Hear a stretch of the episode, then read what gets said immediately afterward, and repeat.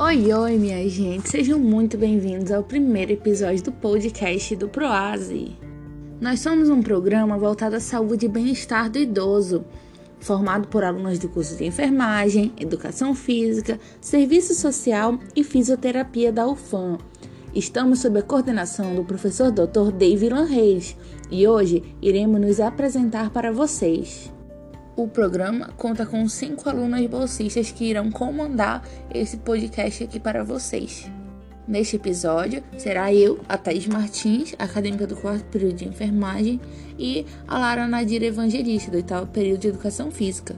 Ao longo dos episódios, vocês irão conhecer as outras meninas, entre elas a Tássia dos Santos Vale, do quarto período de enfermagem, a Thais Roberta, do quinto período de fisioterapia, e a Stephanie Castilho, do quarto período de serviço social.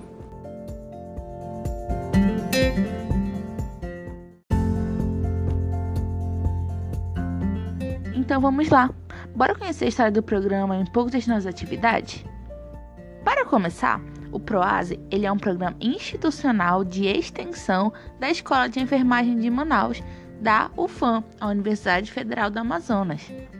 Essa sigla diz respeito a Programa de Atenção à Saúde do Idoso, que foi instituído lá no ano de 2003, com o intuito de articular as práticas educativas adquiridas no meio acadêmico para a população externa, levando ações de prevenção e assistência de saúde para a população da terceira idade aqui em Manaus. Então, Lara, nós estamos vivendo uma pandemia, né? E me diz aí, o que, que mudou durante esse período com o programa?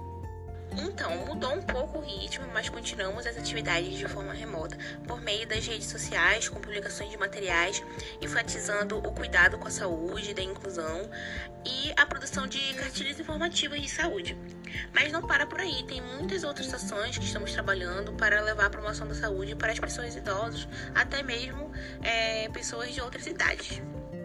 E antes da pandemia, o que era feito com esses idosos de forma presencial?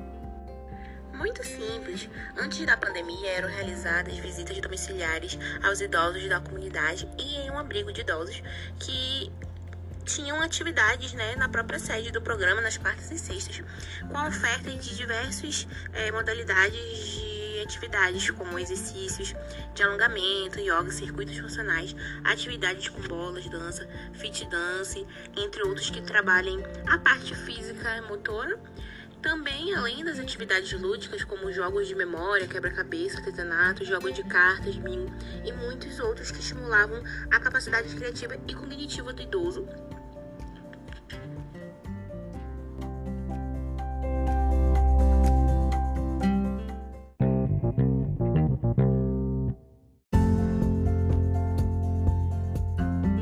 Nossa, Lara, que interessante. E assim, vale ressaltar que por ser um programa institucional de extensão da UFAM, ele serve como um campo de prática para os cursos da área da saúde, como a enfermagem, a medicina e a fisioterapia. Então é isso. Agora você já conhece um pouco do Proase, o que somos, o que fazemos, e ao longo dos episódios vocês irão conhecer as outras participantes que trarão muito mais informações de saúde voltada ao público idoso. Se você quiser conhecer um pouco mais sobre o programa, nos siga no Instagram, arroba idoso_proase. Muito obrigada e até o próximo episódio do podcast do Proase.